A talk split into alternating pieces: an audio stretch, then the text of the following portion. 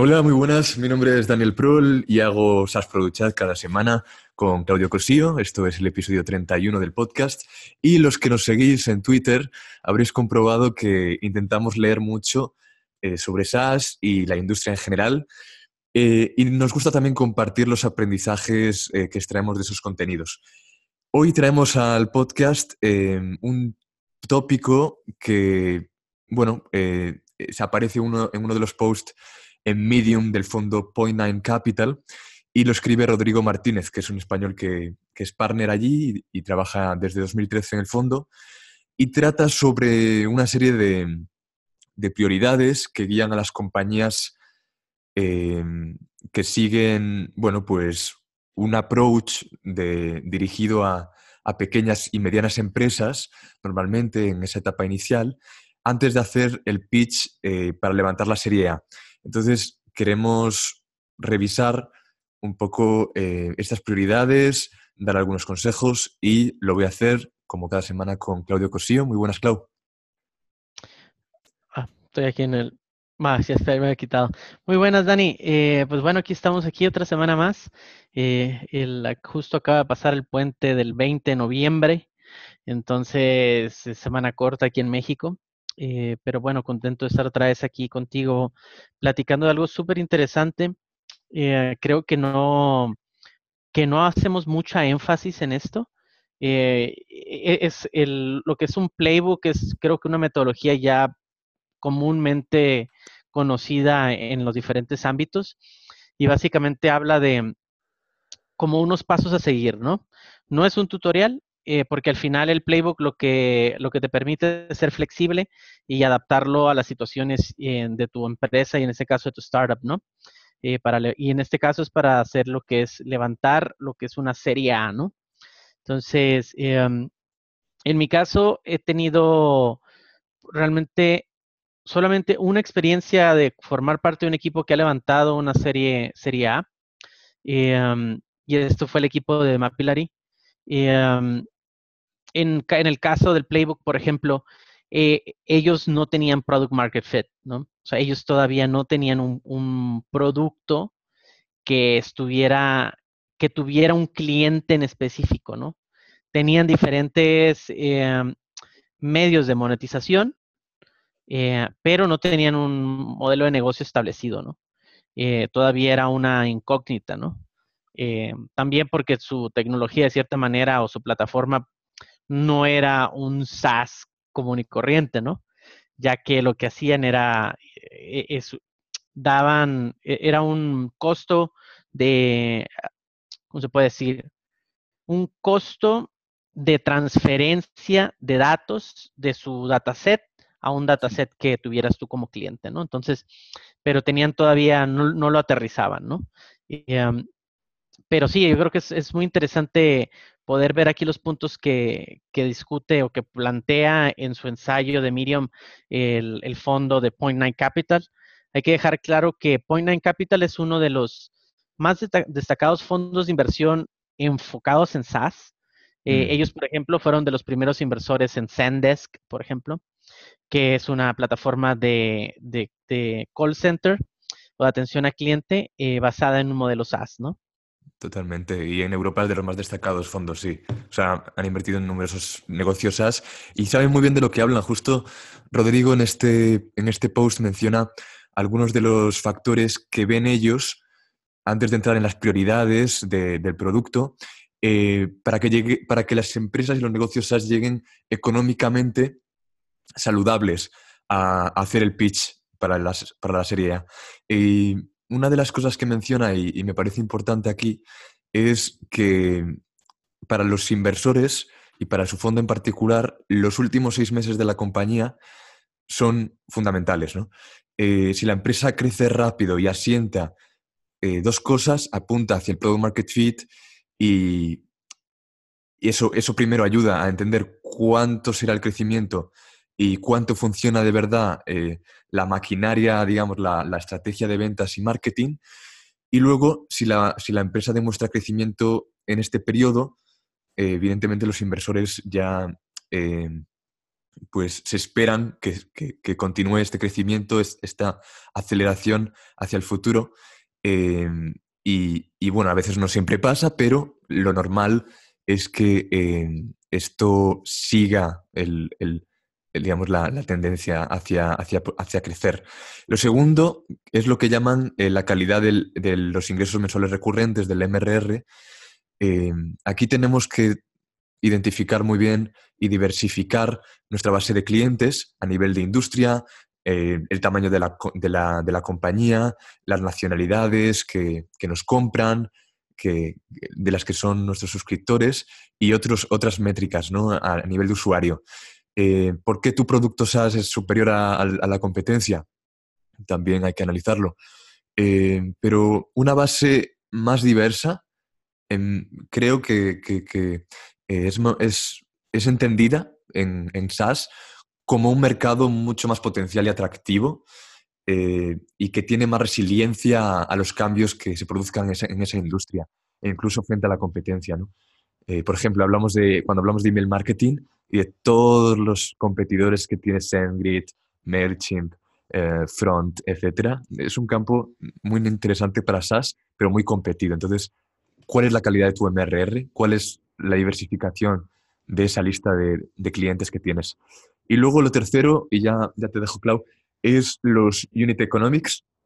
Todos los inversores eh, saben que, esto puede cambiar conforme la compañía crezca, pero es realmente eh, muy duro y, muy difícil mover eh, las métricas como el average revenue per, per client o per, um, per user, el churn, el customer acquisition cost, eh, y moverla 10x a corto plazo realmente pues es un, es un, reto, ¿no? Entonces yo creo que llevar estas métricas muy bien a, ese pitch es importante y, bueno, sin duda, además de estas eh, tres cosas, también eh, no, hay que mencionar, y, es un poco obvio, pero el, mercado, la oportunidad de mercado y, y, el equipo que tengas, porque todo, todo esto que hemos mencionado eh, sin el mercado y sin el equipo, que evidentemente lo anterior sucede por, por esto y por el producto,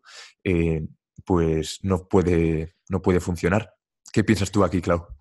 Mira, eh, y, volviendo al, ejemplo de Mapilari, ¿no? O sea, realmente la razón que los fondearon, que los fondió Atómico, que los fondió Sequoia, es que ellos tenían una, una tasa de churn um, muy baja, ¿no? O sea, mm. el churn es una vez que ya tienes al usuario eh, realizando esa actividad primaria, cómo este usuario continúa haciéndolo y genera y va generando valor que, permite que otros usuarios se sumen a ello, ¿no? O permite que otros usuarios utilicen, en el caso de Mapillary, esos datos, ¿no? Entonces, por ejemplo, ellos, ¿qué, qué, qué ¿cuál era su reto? El tema era era básicamente el retention rate, ¿no? O sea, una vez que alguien se hacía el sign up, eh, retenerlo era un reto que ellos, y siguen, y siguen teniendo, supongo, ¿no? Ya tengo un año y medio que no estoy en el proyecto, pero eh, ¿por qué? Porque al final eh, era una combinación de, varias, de varios elementos que una vez que, se, que un usuario los tenía los tres, el churn mm. era, era muy bajo, ¿no? Y y la cantidad de, bueno, para aquellos que no saben, Mapillary es una aplicación que toma fotos a nivel de calle con un celular o con una cámara de acción, eh, una GoPro, una 360. Entonces, eh, tenía la aplicación móvil, tenía la aplicación de desktop, ¿no? Donde de cierta manera administrabas todas las fotos que subías, pero una vez que el, usuario tenía estos tres elementos, ¿no? Eh, estos dos elementos, bueno, eran tres, pero bueno, anyhow, tenían estos elementos, tenía, no sé, un usuario llegó a subir una barbaridad, así como dos o tres millones de fotos, ¿no? Eh, entonces eso claramente, eh, pues al, subir tanta información generaba que más gente se quisiera sumar a ello, utilizar esa información y de ahí echaba a andar el motor de su modelo de negocio, que era eh, toda la digitaliz toda la interpretación de esas fotografías a nivel de datasets que se, que los podía vender, pues bueno, eso era incremental, ¿no? Entonces, eh, para los inversionistas es muy interesante esos datos, ¿no? Eh, sí, el churn es, creo que la, la, barra de medición por default, ¿no? Ellos quieren saber la capacidad de, de, que un usuario que ya está realizando actividades primarias, que ya lo consideras un usuario regular, que no se te vaya, ¿no? El retention, como sea, pues se puede, hay mil y unas maneras de poderlo acotar, eh, eh, eh, ¿cómo se llama? Reducir, ¿no? mejor onboarding, este, tutoriales, toda esta información alrededor de, tu, producto. pero una vez que el usuario ya pasa a ser, que, un sign up, que, que alguien que se registró, un nuevo registro, perdón, pasa a ser un usuario, que este usuario no se vaya, ¿no? Entonces, em, el lifetime cycle, el lifetime value de, un usuario, de un cliente, pues sí, obviamente, conforme lo vas reteniendo más tiempo, eso va incrementando, ¿no? Porque te abre posibilidades de hacer upselling, te da, te da otras, otras posibilidades de poderle sacar provecho, entre comillas, ¿no? De que a ese usuario está en tu plataforma, ¿no? Entonces, creo que es algo, algo que es invaluable, ¿no? O sea, si lo, como cuando echas a andar tu producto SaaS, eh, está, es interesante poder ver em, la tasa de retención que tienes de tus signups, pero una vez que ya tienes una base de tus primeros 50, 100 usuarios que ya están utilizando tus actividades primarias o tus acciones primarias de una manera regular, que estos no se te vayan, ¿no? Porque al final eh, ahí es donde está el valor. ¿no? Porque el, otro, el, el, funnel para que vayan llegando tus, eh, tus nuevos registros, esto va a ir cambiando eh, durante toda la evolución de tu producto, ¿no? Algunas va a ser orgánico, algunas va a ser pagado, pero al fin eso sabe el, el inversionista, eso sabe que eso va a cambiar. Lo que no va a cambiar y lo que, como tú dices, es muy difícil eh, tener esos saltos de, de, de eficiencia es en el churn, ¿no? O sea, al final, un 3% de reducción del churn, pues significa, no sé, eh, conforme vas amasando usuarios, pues obviamente ese 3% cuando eres son 50, pues significa nada. Cuando son 500, pues bueno, ya es algo, ¿no? Cuando son 5000, pues ya sabes que ese 3% ya es una, son una cantidad significativa de usuarios y por que se refleja en una cantidad significativa de ingresos que dejas de tener, ¿no? Sí, recomiendo a todos los que les interese más el tema de métricas que vayan al episodio 18 del podcast. Ahí lo tocamos a fondo. Eh, pero una realidad que también ven los fondos, y para mí es importante y, saliéndome de las métricas, es el tema del equipo. El equipo con amplia experiencia en el sector. Eh, estos equipos muy consolidados para levantar una serie A eh, sinceramente creo que tiene el camino más, más hecho, y me explico aquí. ¿eh? Eh, incluso sin el revenue necesario, que para un first-time founder es incluso más importante, muchos VCs enfatizan en el éxito pasado para realmente predecir o como indicador de los resultados futuros. ¿no? sean o no sólidos los unit economics, o hayan llegado a los, a los benchmarks eh, apropiados de revenue, eh, bueno, esto hay que tenerlo en cuenta. Eh, por ejemplo, Jason Lenkin, leí hace poco, lo dice en Quora, por ejemplo, que invertiría tranquilamente en un producto SaaS con muy poco de, ingresos anuales recurrentes si el equipo es de este tipo, ¿no? De muy consolidado y la oportunidad, la oportunidad de mercado es gigante evidentemente no es el común, pero ahora bien, eh, los, first-time founders lo tienen que tener en cuenta eh, para tener estos números que comentabas muy concretos. Y, si, no los, y si no tienes el equipo eh, de, este tipo consolidado en el mercado, pues lo que tienes que hacer es marcarte unos objetivos que, que Lemkin en, este post de, de Quora señala que, por ejemplo, eh, para tener unos ingresos anuales recurrentes y aplicar o, empezar a pensar en el pitch de la serie A, tienes que estar en torno a los 2 millones de ingresos anuales recurrentes para, estar ahí. ¿no? Habla Tom Tungus, también muy conocido en la industria SaaS, habla de un rango en torno a los 75.000, 125.000 de mensuales recurrentes. Aunque eso cambia, ¿no? Sí, eh, cambia, pero bueno, para tener un rango objetivo. bueno, y, aquí creo que sí deberíamos como nosotros aterrizar, aterrizarlo a los diferentes, a las diferentes regiones, ¿no? Por ejemplo, un, un monthly recurring revenue de arriba de 5 mil dólares, de 3 mil, 4 mil dólares, en México, o sea, en Latinoamérica es buenísimo, ¿no? Entonces, y creo que eso es algo que, que, habíamos hablado en el episodio pasado con Rich Peniche, ¿no? Que, que no hay ese fondo, ¿no? Así tipo Point Nine Capital, ¿no? Este, tipo Red Point Ventures, ¿no? Tipo OpenView Partners también, ¿no? Que se enfocan mucho en SaaS, pero obviamente pues ellos son en Estados Unidos, en Europa, donde sí buscan alguien, buscan una startup que tenga, no sé, un, un MRR de, no sé, arriba de 25 mil euros, ¿no? O sea, 20, 25 mil dólares, ¿no? Lo cual, la verdad, en Latinoamérica, si ya tienes esos, esas, esas cifras, no necesitas dinero.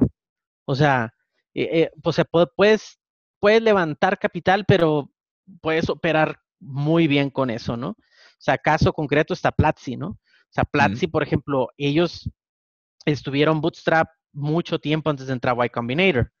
y de hecho, la, o sea, y necesitaban la pasta de Y Combinator, realmente no. Necesitaban su red, obviamente sí. sí. Entonces, aquí es donde creo que, que, es interesante esto, ¿no? O sea, eh, poder nosotros aterrizarlo eh, y decirle también a la, audiencia de Software Guru, oye, si tienes tú una aplicación, un producto que esté entre, tres, entre 2.500, 5.000 dólares mensuales recurrentes, ya tienes algo, ¿no? O sea, acércate a los bicis locales de, que tengas en la, por la zona y, y si tú crees que necesitas fondeo, pues obviamente empieza a tener esas conversaciones, ¿no? Sí, eh, aunque para la serie A, Clau, o sea, hablamos, hablamos ya de, niveles de ingresos importantes, ¿no? O sea, yo creo que es cierto que para un negocio de bootstrapping y que, que esté, o sea, que no haya levantado nada, eh, simplemente lo que, lo que gana le, ayuda, es verdad, pero en el caso, por ejemplo, de Platzi, que yo trabajé allí, eh, el, capital y todo lo que se levantó eh, era enfocado en eso, en la internacionalización. Platzi siempre ha sido un negocio rentable. El, el churn de Platzi es muy bajo, es una plataforma de educación, tiene muchos loops de retención muy interesantes, pero em, es verdad que cuando hablamos de aquí de revenue y de ingresos, tendríamos que bajar a, nivel de mercado. Em, a veces también hay que hablar de tipos de producto. No es lo mismo cuando hablamos de una plataforma de educación online a, un producto, bueno, pues que se dirija solo a empresas y venda un software de recursos humanos, ¿no? No, exacto. Depende totalmente de tu competencia, ¿no? Obviamente ahí Platzi pues iba va y sigue compitiendo con Udemy, con Khan Academy, ¿no? Este, con estas nuevas plataformas que están saliendo como Ironhack también, que son una, mezcla entre online, físico, ¿no? Em, entonces sí, o sea, es, un, es todo un reto, ¿no? Eh, pero para mí, o sea, lo, esencial es, ok, estás buscando tu, tu, serie A y ¿qué es lo primero que va, que va a ver eh, el, el inversor, ¿no? Es, ok, ¿en qué vas a utilizar ese dinero, ¿no? O sea, cómo ese dinero que vas a invertir va a afectar cada una de las métricas, ¿no? En el caso de si vas a optimizar tu funnel, ¿no? Eh, y obviamente, pues dentro de los presupuesto de, gastos de esa inversión, está una persona de growth, ¿no? Está otra persona de customer success, ¿no? Y donde vas a tú a proponer y poner un roadmap de mejora de todas tus métricas, ¿no? Porque obviamente al final una serie A ya casi es un juego de números, ¿no?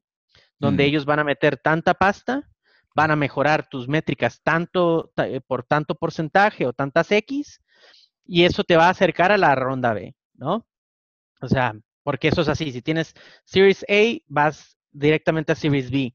Eh, y ahí vas eh, acercándote a un evento de liquidez, que puede ser, y por lo general es una adquisición por parte de un, de un player, o salir a bolsa, lo cual ahorita, por ejemplo, en Latinoamérica está completamente descartado. En el caso de Europa, eh, hay ciertos sectores donde se puede, ¿no? Eh, realmente en España, tú dos, o sea, pongo una interrogante enorme de que puedan salir a la bolsa, pero bueno, si estás basado en Londres, si estás basado en Alemania, posiblemente tengas este, esa posibilidad de salir a bolsa, ¿no? Pero rara vez sucede esto, ¿no? Generalmente es un, el evento de liquidez, es una adquisición por parte de los grandes, ¿no? Total. Y otra, otra cosa que comentamos en otro episodio de Sasful Chat, en el 26 en concreto, fue de establecer prioridades de software y métricas para, el rendimiento de los programadores y de la gente del equipo de ingeniería. Y puede sonar muy repetitivo, y esto lo ha repetido mucho Y Combinator, pero como empresa de producto tenemos que crear algo que la gente ame. Realmente un producto que los usuarios quieran, ¿no? Eh, y es mucho mejor crear un producto que un número pequeño de usuarios les guste mucho, les, les encante, en lugar de un producto eh, que a muchos usuarios solo les guste. ¿no? Entonces, hay que detectar estos usuarios en esta fase, me parece, y, crear esta serie de ciclos de feedback, no sea en función de, de, entrevistas personales, de ir al cliente, a la oficina. Por ejemplo, nosotros en HomeSelect trabajamos con un con una empresa o, tuvimos un demo de Transparent, que es un software de analítica y, datos en, tiempo real con dashboard de la competencia en el ámbito de los short-term rentals, del apartamento turístico por días. Y, y, realmente ellos vinieron, vino el fundador y un analista de datos y un account manager.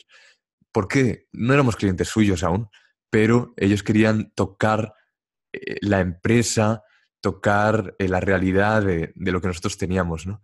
Entonces, eh, presentarte en las empresas, ¿no? Si tienes un, producto que, gira hacia B2B. Em, y luego, crear, es muy importante invertir en, en una infraestructura web al principio que te permita escalar en función de todo el crecimiento que vas a tener luego eh, y bueno, nada que decir del control financiero de tu, de tu, organización. Tú mencionabas varios perfiles. Para mí también es muy importante tener un, un, economista, un financiero, una persona que lleve las cuentas, no tiene por qué tener el cargo de CEO, pero tiene que haber alguien que las vigile. Puede ser el CEO incluso, o una consultora externa. tiene que haber. Yo para eso, eh, ¿cómo se llama? Sí, definitivamente Ah, ah, sí, dentro del playbook tiene que estar el equipo, ¿no? Y dentro del equipo no necesariamente todos tienen que ser eh, empleados del startup, ¿no? Mm. Em, ah, para mí lo más, lo, más, eh, ¿cómo se llama? Fácil es siempre búscate una buena firma de contador, de contabilidad o financiera que te apoye en, ese, en ese transcurso, porque en el due diligence lo vas a necesitar te van a auditar tus finanzas, te van a hacer tu due diligence, ¿no? Eh, y es importante aquí que tengas una firma un, que no sea parte de la empresa, que sea un tercero, para que también de cierta manera dé cierta confianza y evite el tema de, pues bueno, de inflar los números. Y esto también te permite a ti ser auto auditado, ¿no? O sea, va a llegar el financiero y decir, oye, sabes que esto, esto y el otro, ¿no? Y ya eventualmente vas a contratar, eh, una vez que tengas tu, serie, vayas rumbo a tu serie B, ya tu CFO, ¿no? Alguien que gestione bien las finanzas, que vea todo el tema de, del que sería el de People Operations o como le quieran llamar. Mm. Eh, va a ser ahí con un poquito con dos, dos cachuchas, dos gorros. Pero creo que sí, es importante el tema del equipo. Eh, al final, em, va a haber una mezcla entre gente que sean eh, de tercerizados, outsourcing, eh, gente de founders, ¿no? Y empleados, ¿no? Entonces tiene que haber una buena combinación. Y creo que los, que los inversionistas ahora son muy abiertos a eso, ¿no? Antes sí eran como todo el equipo tiene que ser el founding team, ¿no? Y ahora generalmente, aunque muchos advierten, oye, que cuidado con los consultores, ¿no? Eh, pero yo creo que, que es sano tener ahí como una mezcla eh, una diversidad de perfiles, algunos externos, algunos empleados, eh, buenos perfiles de founders, obviamente, algunas este, eh, empresas de consultoras de, de, financiero, recursos humanos o lo que tengas necesidad, ¿no? Creo que es, importante y es forma parte del playbook, lo tienes que tener, pues, ¿no? Vas a recibir ese dinero y tú vas a decir, mira, tanto va para invertir a, esta firma de, financiera para que nos audite bien, tanto va para esta otra firma que puede ser de lo que se terciariza, se hace mucho outsourcing es, por ejemplo, de relaciones públicas, todo lo de RP, por ejemplo, ¿no? Oye, ¿qué es un lanzamiento? Pues se lo mandas a la firma de RP y ellos se encargan de distribuirlo y ponerte en los medios y todo esto, ¿no? Entonces, y los inversores son muy, están muy cómodos con ello, ¿no? Em, al igual que el tema del desarrollo, ¿no? Obviamente el core team tiene que ser founding team, pero bueno, muchas veces puede ser terceros, ¿no? Entonces también eh, es parte, parte de que parte importante que el equipo del producto lo tenga claro, ¿no? Y se lo pueda presentar al, inversionista, ¿no? Y esto quizá no te lo piden los inversores, pero tener un, stack estable eh, que te permita escalar rápido, eh, herramientas que te permitan hacer deployment continuo, eh, autoescalar, monitorear, en fin, que crear un ecosistema de métricas con algún producto SaaS tipo Charmogul en las que las puedas ver o crear uno nativo, eh, para tu equipo de ventas también, para el resto de la compañía, el stack todo de, Product Analytics al principio, que te permita ver el comportamiento de usuario, la actividad de los usuarios, eh, el support in-app, de lo que hablamos antes, y luego algún sistema de NPS para recoger feedback y algún sistema de tickets como el que mencionabas de Zendesk. Bueno, eh, Clau, con esto podemos terminar. Ya vamos acercándonos a esa media hora que tenemos en principio para el podcast. Eh, seguro que podríamos entrar en otras prioridades, ¿eh? la distribución del equipo en etapa temprana, la inversión exacta de, entre, en ventas y marketing, el pricing. Pero bueno, hemos hablado de esto ya en otros episodios. Os aconsejamos que, volváis a ellos y, lo repaséis si os apetece. Sí, no, definitivamente es em, da mucho de qué hablar. De hecho, hasta se puede escribir un libro de ello, ¿no? Eh, y creo que lo, más importante aquí es de que el, eh, si estás, que tengas claro, si sabes que estás en, en, en, una situación idónea para levantar capital, ¿no? Porque muchas veces eh, los founders se, se, estresan porque los inversores no les regresaron el correo electrónico, mandaron el deck y no les este, pusieron la cita. Pues muchas veces es dar una retrospectiva y ver, verificar que realmente cumplas tú con, como con el checklist para que los, este, el inversionista se siente, o sea, se tome el tiempo para sentarse contigo y ver si, si, si eres, si estás en esa etapa de recibir esa inversión y sobre todo de que con esa inversión tú puedas detonar un crecimiento, ¿no? Total, Clau, un placer como siempre. Un abrazo y hasta el próximo episodio. Chao.